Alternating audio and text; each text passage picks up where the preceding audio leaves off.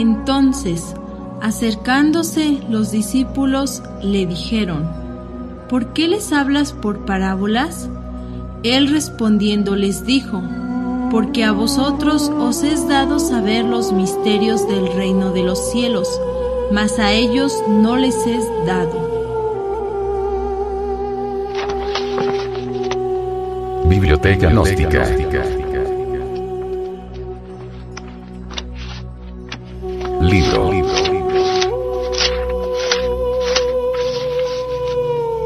Pisti Sofía. Develada por el venerable maestro, Samael Aunweor.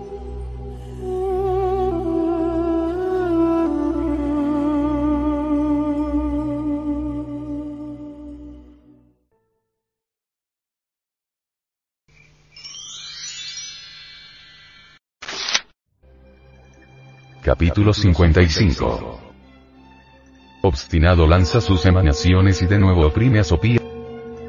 Y Jesús continuó en su discurso diciendo a sus discípulos. Ocurrió entonces que me llegué hasta el caos, brillando extraordinariamente, para arrebatar la luz del poder rostro de león. Como yo brillara en exceso, él sintió temor y llamó en su ayuda al Dios obstinado. E inmediatamente el dios obstinado buscó al treceavo eón y miró hacia el interior del caos, sumamente iracundo y deseando ayudar al poder rostro de león. Enseguida el poder rostro de león y todas sus emanaciones rodearon a Pistis Sopía deseando arrebatarle toda la luz que había en ella. Ocurrió entonces, cuando oprimían a Sopía, que ella gritó a lo alto, pidiéndome ayuda y entonces, cuando ella miró a lo alto, vio a obstinado sumamente iracundo y sintiendo temor, expresó el doceavo arrepentimiento con relación a obstinado y sus emanaciones. Gritóme diciendo, el poder de los leones de la ley utiliza a los mismos elementos tenebrosos para castigar al pecador. Por ejemplo, los grandes dictadores de la historia fueron utilizados para castigar al mundo. Dentro de cada ser humano existen agregados psíquicos vinculados a la ley del karma. Los agregados psíquicos vinculados a la ley del karma pueden ser utilizados por el león de la ley para castigar al delincuente. El ego quiere hacer caer al iniciado que marcha hacia el treceavo eón. El poder de los leones de la ley oprime a Pistis Sopía. El obstinado ego y las potencias de las tinieblas odian mortalmente a quienes marchan hacia la Eón 13. Doceavo arrepentimiento de Pistis Sopía. 1.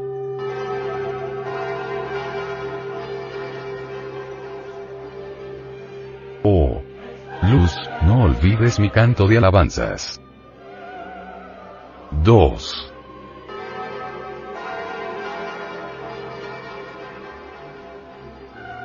Pues obstinado y su poder rostro de león han abierto sus fauces contra mí y han actuado astutamente en mi contra.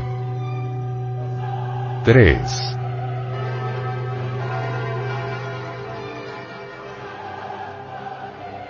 Me han rodeado deseando arrebatarme mi poder, y me odian por haberte cantado alabanzas. 4.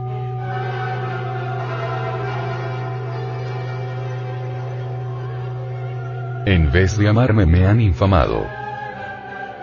Pero yo he cantado alabanzas. 5.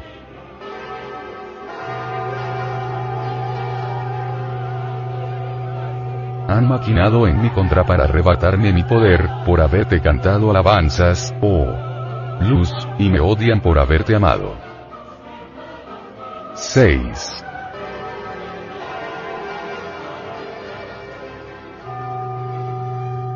Que la obscuridad caiga sobre obstinado y el regidor de la obscuridad mayor permanezca a su vera. 7.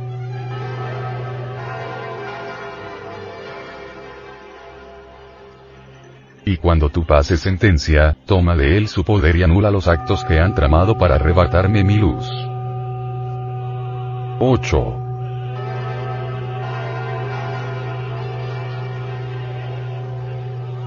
y que todos sus poderes y que su luz en él se acaben y otro de los tres triples poderes reciba su soberanía. 9.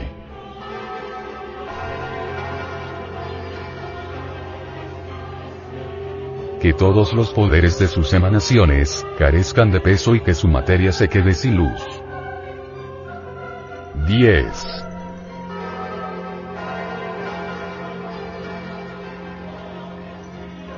Que sus emanaciones permanezcan en el caos, y no osen ir a su región. 11.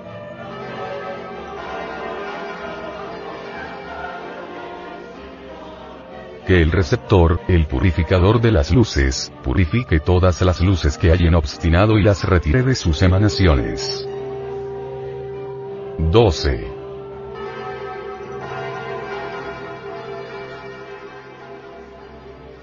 Que los regidores de la obscuridad inferior rijan sobre sus emanaciones y no permitan a ninguna morar en su región. Y no permitas que alguien atienda al poder de sus emanaciones en el caos. 13.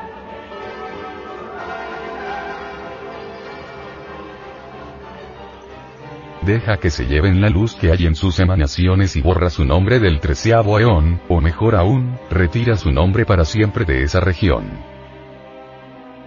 14.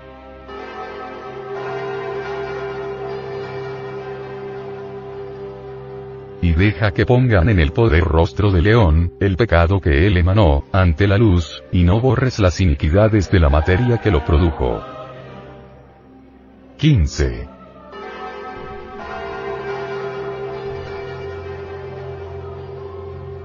Que su pecado esté eternamente ante la luz y que no se les permita mirar más allá del caos y sacar sus nombres de todas las regiones. 16.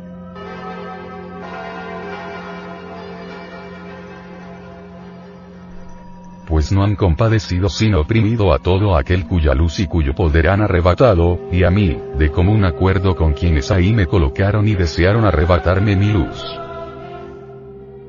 17.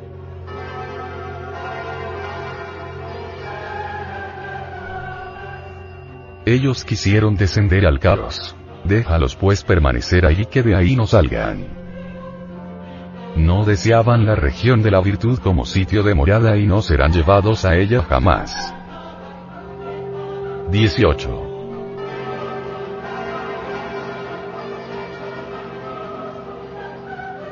Él se puso la obscuridad como un ropaje y entró en ella como el agua, introduciendo también en ella, como el aceite, sus poderes. 19.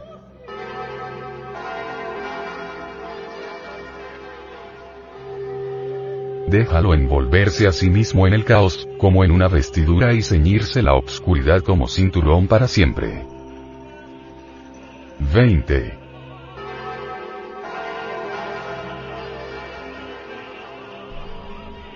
Que esto ocurra a quienes en nombre de la luz me trajeron aquí diciendo. Arrebatémosle todo poder. 21.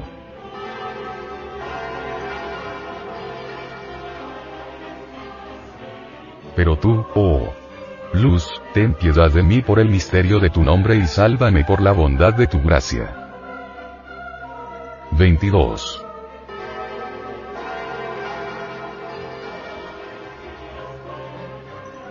Pues ellos me arrebataron mi luz y mi poder, y mi poder se desplomó internamente, de manera que no puedo estar erecta en su centro. 23.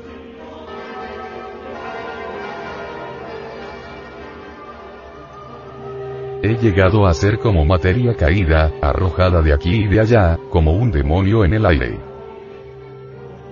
24.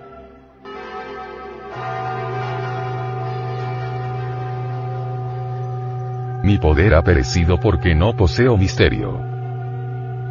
Y mi materia ha menguado por falta de luz, pues ellos me la han arrebatado. 25.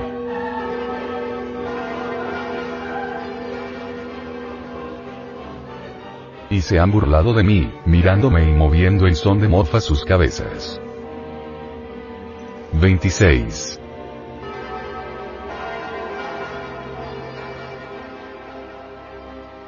Ayúdame según tu misericordia. Ahora y por tanto, que aquel cuyo espíritu esté preparado, venga y exprese la solución al doceavo arrepentimiento de Pistis Sopía. Obstinado y el poder rostro de león siempre actúan en contra de Pistis Sopía. Los iniciados son aborrecidos por cantar alabanzas a la gran luz. Los iniciados cantan alabanzas a la gran luz aunque las tinieblas les odien. Pistis es odiada por amar a la gran luz. Que las tinieblas cubran al ego animal. El administrador de la obscuridad mayor es el príncipe de este mundo, el inicuo. El anticristo es el inicuo. Todo aquel que se pronuncie contra el Cristo íntimo es el anticristo. La falsa ciencia materialista ha sido creada por la mente del anticristo. La mente maquiavélica de los científicos materialistas, que hace milagros y prodigios engañosos, es el anticristo. La mente malvada de los moradores de la tierra es el anticristo. La humanidad del anticristo, la gente actual, perecerá entre el fuego y el agua, así el anticristo perderá su poder. Eso mismo sucede dentro del iniciado que quiere regresar a la Eón 13. El anticristo sucumbe dentro del iniciado y este regresa a la Eón 13. Todos los poderes y falsa luz del anticristo sucumbirán dentro del iniciado. En reemplazo del anticristo y su poder, el iniciado logra cristalizar en sí mismo en las tres fuerzas superiores de la naturaleza y del cosmos. Las tres fuerzas superiores de la naturaleza y del cosmos son Santo afirmar, santo negar y santo conciliar. Fuerzas positiva, negativa y neutra. Padre, Hijo y Espíritu Santo. Las emanaciones del príncipe de este mundo son los demonios rojos de Set. La materia del príncipe de este mundo debe quedar desprovista de luz. Las emanaciones del príncipe de este mundo caen en el caos inferior. Las luces o porcentajes de esencia embotellada entre el ego deben ser liberadas mediante la aniquilación de cada parte del ego o yo. La Madre Divina Kundalini debe purificar toda luz y retirarla de entre cada agregado psíquico. En los mundos infiernos, los regidores vigilan a los tenebrosos y no les permiten salir de la morada de Plutón. Similarmente, dentro de cada uno de nosotros, los regidores, partes superiores de nuestro ser, deben vigilar a sus emanaciones, los demonios rojos de Set. La esencia, embutida entre los tenebrosos, no puede escapar hasta la muerte suprema de aquellos. El poder de los demonios en el caos debe ser anulada poco a poco. La luz que está metida dentro de los demonios rojos de sed debe ser retirada en forma revolucionaria. El nombre de los perdidos está borrado en el treceavo eón. El león de la ley proyecta el delito delante de sí para que se conozca, y jamás borra las iniquidades de quien las produjo. Solo destruyendo pacientemente a los agregados psíquicos y a base de perdón o negociación desaparece el karma. Empero, el delito proyectado continúa en la casa como una película hasta que aniquilemos las cintas teleoginoras. En las cintas teleoginoras el delito es siempre visible y tangible. Los tenebrosos deben vivir en el caos inferior y no se les permite mirar más allá de la morada de Plutón. Los demonios rojos de sed no han compadecido, sino oprimido a todo aquel cuya luz y poder arrebataron.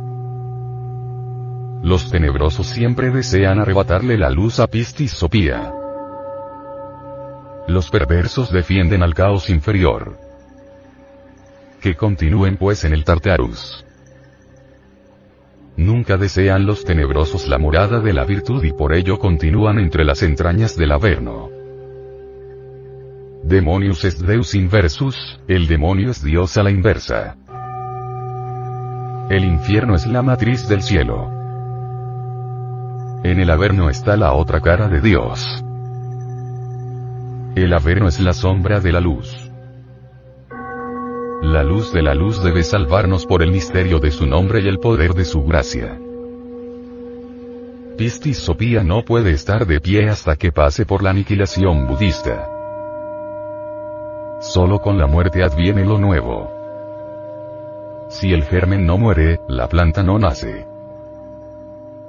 El iniciado caído sufre lo indecible.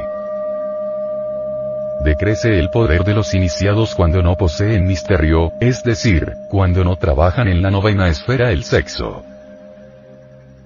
El Mysterium Magnum del universo reside en su semilla, en su iaster y muy especialmente en su Limbus Magnum. El Mysterium de un árbol reside en su germen. El Mysterium de un hombre reside en su simiente. Quien no trabaja con el Mysterium Magnum fracasa en la gran obra. El iniciado que no tiene un vaso hermético debe conseguirlo para trabajar en los misterios. Entiéndase por vaso hermético, el yoni femenino. Los misterios del lingam, yoni deben ser cultivados en secreto. Las leyes del número 6 enseñan que cuando un alquimista no posee un vaso hermético en buenas condiciones, debe buscar otro que esté en perfecto estado para el trabajo de laboratorio. Empero, ningún alquimista podría usar con éxito un vaso hermético sin la voluntad del Padre que está en secreto. El misterio magnum del sexo es terriblemente divino. Muchos son los ignorantes ilustrados que desconocen las reglas y procedimientos del arcano 6. El yo fariseo de los ignorantes ilustrados que desconocen las reglas y procedimientos del arcano 6, calumnia y vitupera al alquimista que toma un nuevo vaso hermético. Ignoran los profanos y profanadores los misterios del arcano 6. Tontos son los adeptos que por obedecer a los ignorantes ilustrados renuncian a su trabajo de laboratorio. Esos adeptos que se embotellan entre prejuicios morales y códigos de ética, renuncian a un vaso hermético y fracasan en la gran obra. Vaso hermético destruido no sirve para el trabajo en el laboratorio. Por falta de luz, la materia humana de Pistis Sopía languidece inevitablemente. Un alquimista que renuncie a los misterios sexuales del lingam, yoni, de hecho deja de ser alquimista y fracasa. Los tenebrosos se burlan de los abstemios sexuales moviendo en son de morfa su cabeza. La abstención sexual origina vibraciones malignas venenios-kirianas terriblemente perversas. Las vibraciones venenios-kirianas son terriblemente malignas. Las vibraciones venenios-kirianas originan el desarrollo del abominable órgano cundartiguador. El abominable órgano cundartiguador es el fuego sexual dirigido desde el hueso coxígeo hacia abajo, hacia los infiernos atómicos del hombre. El abominable órgano cundartiguador es la cola de Satán, la serpiente tentadora del Edén, la horrible serpiente pitión que se arrastraba por el lodo de la tierra y que Apolo irritado hirió con sus dardos. La serpiente tentadora es la antítesis de la serpiente de bronce que se enrosca en el lingam generador. Moisés en el desierto sanaba a los israelitas con el poder maravilloso de la serpiente de bronce. La serpiente tentadora del Edén tiene a la humanidad doliente sumergida en el estado fatal de la hipnosis colectiva.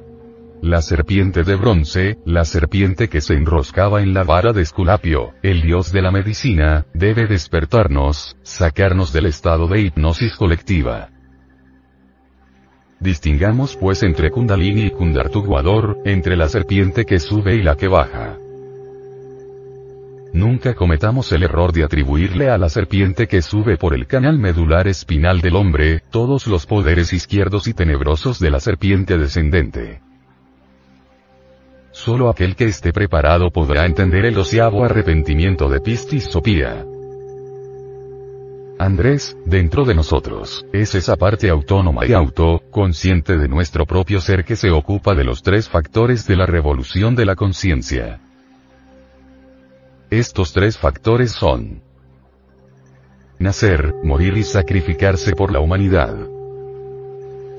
La cruz de Andrés suele ser terriblemente dolorosa. el mercurio y el azufre deben cruzarse incesantemente si es que anhelamos continuar con la gran obra. Los padecimientos del iniciado crucificado en la cruz de Andrés son indecibles. No es posible purificar y perfeccionar los cuerpos mercuriales si renunciamos a la desintegración del mercurio seco. El mercurio seco está cristalizado en los agregados psíquicos, viva personificación de nuestros defectos psicológicos.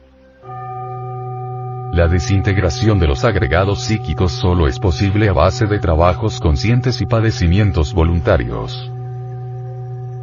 Se necesita pasar por grandes crisis emocionales y sufrimientos intencionales si en realidad queremos desintegrar atómicamente nuestros defectos psicológicos.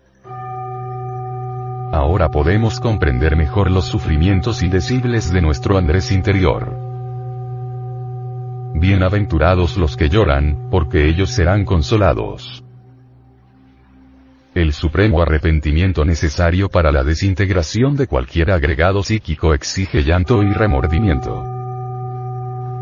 Sin lágrimas, arrepentimiento y supremo dolor, no es posible desintegrar los agregados psíquicos. Sería imposible comprender Andrés sin la ciencia transmutatoria de Yesod, Mercurio y la desintegración de los elementos psíquicos indeseables que en nuestro interior llevamos. Perforación y desintegración egoica en la fragua encendida de Vulcano. Sacrificio supremo del Andrés interior es urgente, inaplazable, impostergable.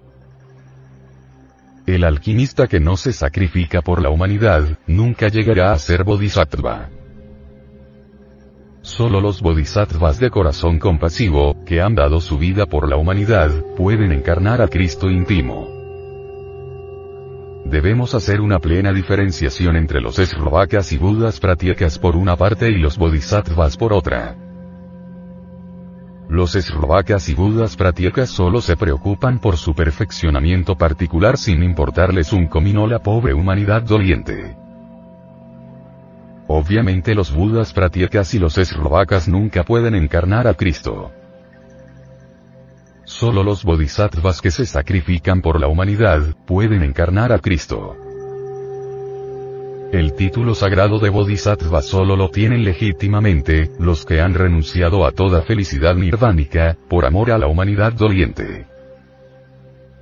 Obviamente, antes que nazca el Bodhisattva, debe formarse dentro de nosotros el Bodhisattva, no está de más aclarar que es necesario desintegrar el ego, el yo, para que surja el Bodhisattva. El Bodhisattva se forma con los méritos del amor y supremo sacrificio por nuestros semejantes. Dentro del ambiente y clima psicológico del bodhisattva, se forma el bodhisattva. No confundamos pues al bodhisattva con el bodhisattva. El bodhisattva es la conciencia superlativa del ser, despierta y desarrollada. El bodhisattva surge en el aspirante que se sacrifica por sus semejantes mucho antes de que los cuerpos mercuriales hayan sido creados. Sin el trabajo completo del Andrés interior jamás podríamos convertirnos en bodhisattvas. Cualquiera puede ser un eslovaka o un Buda pratieka, con sus cuerpos mercuriales, mas eso no es suficiente para ser bodhisattva. Solo aquellos que a través de distintos Mavantaras han venido sacrificándose por las humanidades planetarias, merecen ser llamados bodhisattvas. Elena Petrovna Blavatsky llama convencionalmente bodhisattvas a quienes poseen los cuerpos existenciales superiores del ser, o mejor dijéramos, cuerpos mercuriales. Empero, en riguroso budismo ortodoxo, solo pueden calificarse como bodhisattvas a aquellos que además de tener en sí mismo el bodhisattva, han renunciado a toda felicidad nirvánica por amor a la humanidad. La cruz de San Andrés tiene la forma de X que es el jeroglífico extraordinario de las radiaciones luminosas y divergentes emanadas del Logos Creador. En el centro de la cruz de San Andrés resplandece la rosa, símbolo dar. La cruz de San Andrés simboliza iluminación. Revelación, después de pavorosos sacrificios. La cruz griega y la de San Andrés tienen en ciencia hermética el mismo significado. No está de más recordar que el falus vertical dentro del cteis forma las en cruz. Falus, uterus conectados, forman cruz. Empero, cruz en XX indica el trabajo completo en la gran obra. Si resplandeciera la rosa sobre la cruz de San Andrés la obra habrá sido victoriosamente concluida. Los perversos usan la lengua para desacreditar a los iniciados. Con palabras de odio los malvados calumnian a los adeptos que trabajan en la gran obra del Padre. Empero, los adeptos contestan con amor a los vituperios y bendicen a quien les maldicen.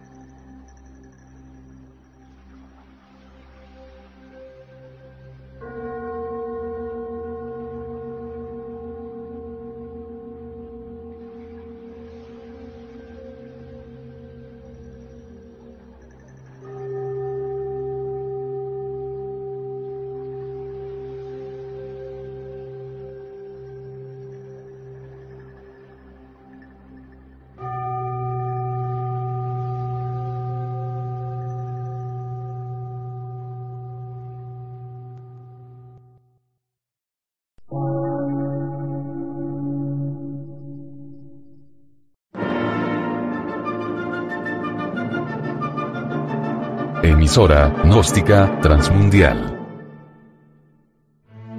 Por una nueva civilización y una nueva cultura, sobre la faz de la Tierra.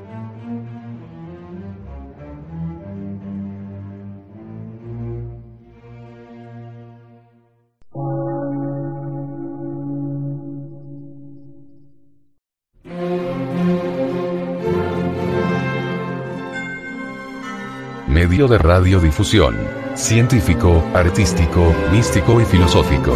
De la Asociación Colombiana de Centros de Estudios Gnósticos, Antropológicos, Psicológicos y Culturales. A. C.